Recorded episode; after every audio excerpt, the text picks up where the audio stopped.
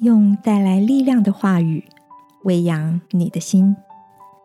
朋友晚安，我是阿里。每周三晚上陪你睡前读点书。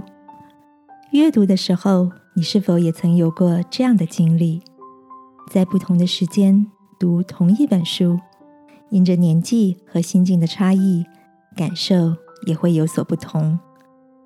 今晚想陪你读的这本书。是我在多年前曾经读过，最近又从书架上拿起来重读的书，书名叫做《第九位贤者》。这本书叙述一位正面临失业、郁郁寡欢的中年男子，遇见了一位旅行中的少年，从少年手中的贤者之书，领受了他在旅途中遇到的八位贤者所给予的智慧。并且最终成为少年所寻找的第九位贤者的故事。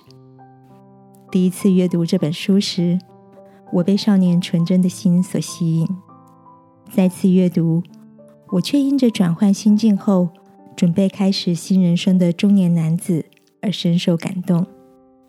书中让我印象最深刻的是第八位贤者给予的提醒：真正的成功和幸福。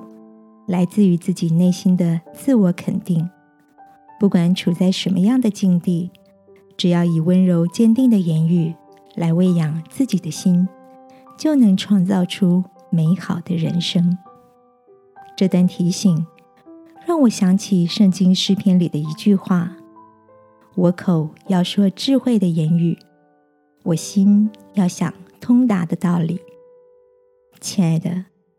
你知道话语和思想是行塑人生的最佳动力吗？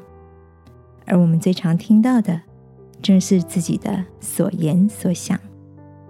今晚，不管你正处在什么样的境况中，让我陪你一起，在祷告中找到掌握幸福的力量，好吗？亲爱的天父，求你保守我的心和口，能成为力量的泉源。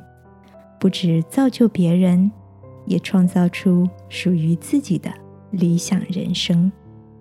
祷告，奉耶稣基督的名，阿门。晚安，好好睡。祝福你，一直走在获得幸福的路上。耶稣爱你，我也爱你。